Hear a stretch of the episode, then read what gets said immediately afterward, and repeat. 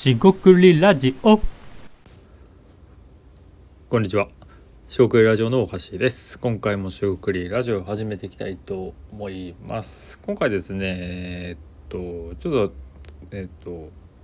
前も話したえことになるんですが、小商いですね。えーっと、営業メールのですね、添削というのを、まあ、前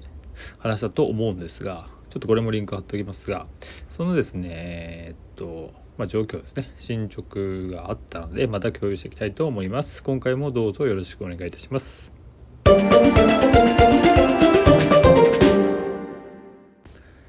はい、四国ラジオの大橋です。今回も四国ラジオ始めていきたいと思います。えっ、とですね、今回テーマとしては、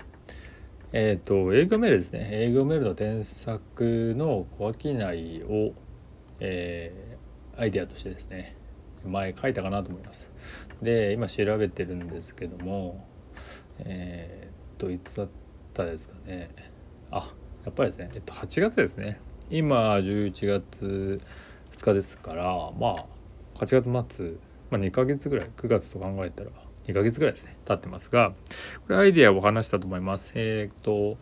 まあ詳細はですねまた見てもらえばいいんですがえっ、と簡単に言うとですねあのえっ、とまあ、えー聞いてるリスナーのあなたもですね、えーメール書いてると書いてるっていうか営業メールですね、えー送られたことがある人もいるかもしれませんが、え提案メールとかえその何かしらですね特に新規で、えお客さんに知ってもらうためにですね、えこういう商品どうですか？っていうようなサービスどうですか？っていうような営業ですね。について、えーそのメールの内容をですね添削しよう添削しますよという、えーアイデアを前考えましたと。でこれですねえっとまあ話すと長くなるんでちょっと簡単に言うと、まあ、なんでやろうとしたかっていうとなんか営業メールとか見てたり来たりするものってそもそももっと改善できるんじゃないかなと思ったからっていうのがあります。で、えーそのアイデアを、えー、と8月の末ぐらいに考えたと。でそれでですねまああのここならっていうですねプラットフォーム使ってるんですが、まあ、そこでですね、え出品したら、えーつい先にですね、えーご依頼がありまして納品まで終わりまして、えーまあ、いわゆるゼロアイデアベースの、えーなんだろうな妄想とは言えないですがアイデアベースのものが売れることでお客様がついて0から1になったというその01体験みたいなのを、えーつい最近つい最近っていうかもう昨日ですねしたという話です。これですねあの不満を、えーリサーチするという、えーもの好機内とはまた別なので、えー別の話になるんですがでもでもですねやっぱり経験体験として、まあ、少し、まあ、振り返るというか考えるとあのーまあその妄想じゃないよねと、えーご依頼があるのでお客様に喜んでいただいたとその、えーっとアイデアがですね形になっていく瞬間っていうのはですねまあえーとても嬉しいというか、えー楽しいなと思うところでありますと。それはですねどんな、えーアイデアでも、えーいいかなと思うんですが、まあ、そこにですねお客さんがいてその人が想定してるんですね想定はしとかなきゃいけないんですが想定した人が使ってくれて喜んでもらえるとは嬉しいかなと思います。で、えーさっききっかけはその通りで、えーともっと改善できるんじゃないかみたいなことは言ってましたけどそもそもですねじゃあいきなりそういうのってできるのかっていうとあの難しい部分はあると思います。えどういうことかっていうと、えー僕自身ですねその文章を書くとか、えーアウトプットするっていうのはもちろん慣れてますが、まあ、普段から書いてますと。で同時にですねコミュニケーションとしての文章とえーっと何ていうんですかこの口語でのね、えものと、えー違ってくるかなと書くと、えー話すはまた別かなと私話してますけど、えー書くのも全然好きですね。で話すのも好きですと。で、えー好きだけじゃダメなんですよね。好きっていうのが何かっていうのになるんですが、えー書いてすっきりしたわみたいな、え言ってすっきりしたわってもちろん それを否定するわけじゃないんですが、え添削っていうのはですねその、えーと僕が書いた文章じゃないですね。お客様が書いた文章を見て、えどうすべきかが、えまず出てくる。アイデアが出てくる。こうした方がいいっていうのがある。出てくる、まあ、もしくは何が良くないか。でこうしてった方がいいっていうね。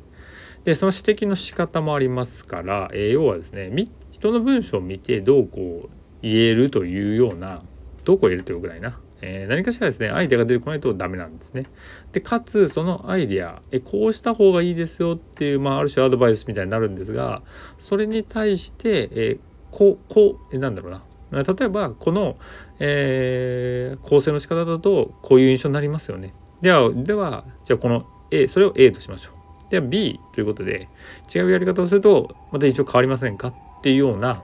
えー、提示と提案と、えー、実際にその例を、えー、示すことができるもしくはどのように直すと、えー、いいかってことを示さなきゃいけない。これって添削とか多分したことないと結構難しくないですか？まあ何でもそうなんですけどやってないとわからないと思います。で添削という意味ではですねこのライターですよね。文章書くとかね、えー、まあ、そういう仕事もやったこともちろんあるんですが、えー、業務委託とかでやったことあるんですがまあその、えー、文章を書くって大変な部分もありますしお金を取って大変なのもありますし、えーと、どう改善すればいいか直すですよね。こうした方がいいんじゃないですかっていうのは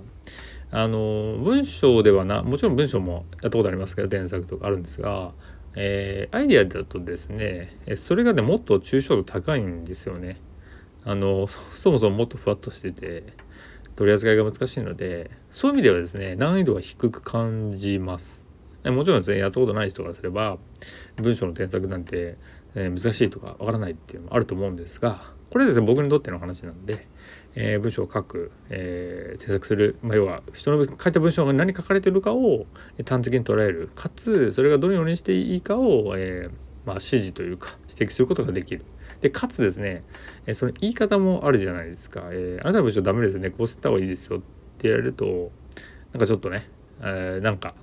別にいいんだけど言い方なんかならんかなっていう人もいると思うんでえこういう印象を受けるのでこういうしたらいいですかっていうようなその言い方ですね。まあこれはもう壁打ちとかいろんな人のコミュニケーションが鍛えられているのでそれを、えー、そっと差し出すという形です。まあなんか会話してるような感じ。ですよね、えー、でやってます。なんで僕自身が今までやってきた知見なり経験をこう組み合わせてやってるんで、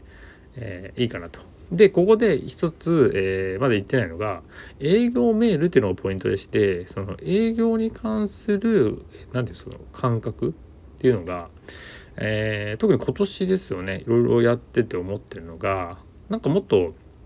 えーと、多分これもラジオで喋ったような気がするんですけど営業自体をゲームとか、えー、面白く楽しむっていうことができるんじゃないか。でもなんかそういうイメージがあんまなくてなんか営業怖いとか営業難しいとかなんかなんか人格を変えなきゃいけないとか、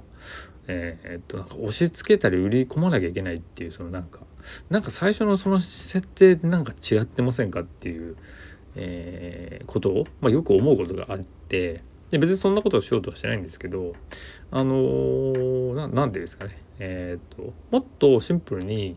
そのまあこの営業メール添削だったらえっ、と添削とかしてほしいとか改善したい人っていうのがいると思うんですよって話なんで。でその人が望むなら望んでるんで、えー、役立ってもらうっていう意味でそれを広げる意味で、え、営業すると。この場合は営業メール添削っていうのを営業するちょっとややこしいんですが、えー、してもらうんだったら全然いいんじゃないかなって思うんですがどうでしょうかねっていうところです。でもっとこう自然にですね営業とか楽しめる、えやり方仕組みってやり方っていうとよくないな、えー、自然にできるんじゃないかなっていう営業への意識意識というか感覚がですねだいぶ僕の中で変わってきちゃってるのも多分大きいかなと思います。そうそういう意味でそうじゃなかったらこの営業メールっていう部分なんかもっとふわっとしてて文章の添削しますとかってありそうじゃないですか。でも小説を書くのとその企画書の文章とか全く別ですからその文章言葉の種類もいっぱいあるわけですよね。そういう意味で自分が最も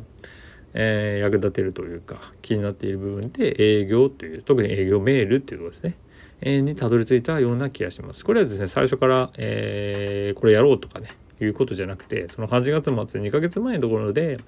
えー、アイデアとして固めていくためにまだ時間がかかったしで今、えー、まあ、初受注といいますかですねご依頼いただいたのに2ヶ月かかってますから、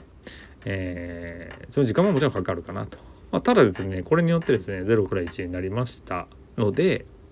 えそのニーズは幻ではなくないと。偶然であるかももちろん知れないんですがあのそれをですね今度、えー、回数というか実績をさらに重ねていったりこういう部分で、えー、なんだろうな、まあ、お客さんもしくは社会の人いろんな人がですねまあ営業のメールの話もそうですし営業の話ってなんかあまりしなくないですか？であればそう営業メールから、えー、通じて営業の話を、まあ、する、まあ、コミュニティっていうのはちょっと、えー、短絡的ですがなんかその会話をしたりそのノウハウとかを、えー、こうしたらいいっていうことを言っていけるだけでも、まあ、すごい価値が出てくるんだろうなみたいなことは思ったりします。あの営業メールですね。まあ、聞いてる方営業メール送るとかはもうないかもしれませんが、えー、ご興味あれば、えー、ぜひご相談いただければと思います。今回ですね、小商い別ですね、えー、不満リサーチと別で、えー、営業メールの添削という最近、最近ではないかな。まず、まあ最近か。えー、出したアイデアが形になったというお話でした。えっとまあ小分けないとは言ってますが、まあ、ビジネスである仕事であるということを考えると、まあ、自分がですね考えたアイデアとかこれがあったらいいなってものをえー、まあ、形にしていく、えー、受注するというのはものすごいですね。なんだろうな、えー、金額ももちろんあるんでしょうか、え金額だけじゃなくてやりがいですよね。あ必要とされているというような自己承認欲求とか、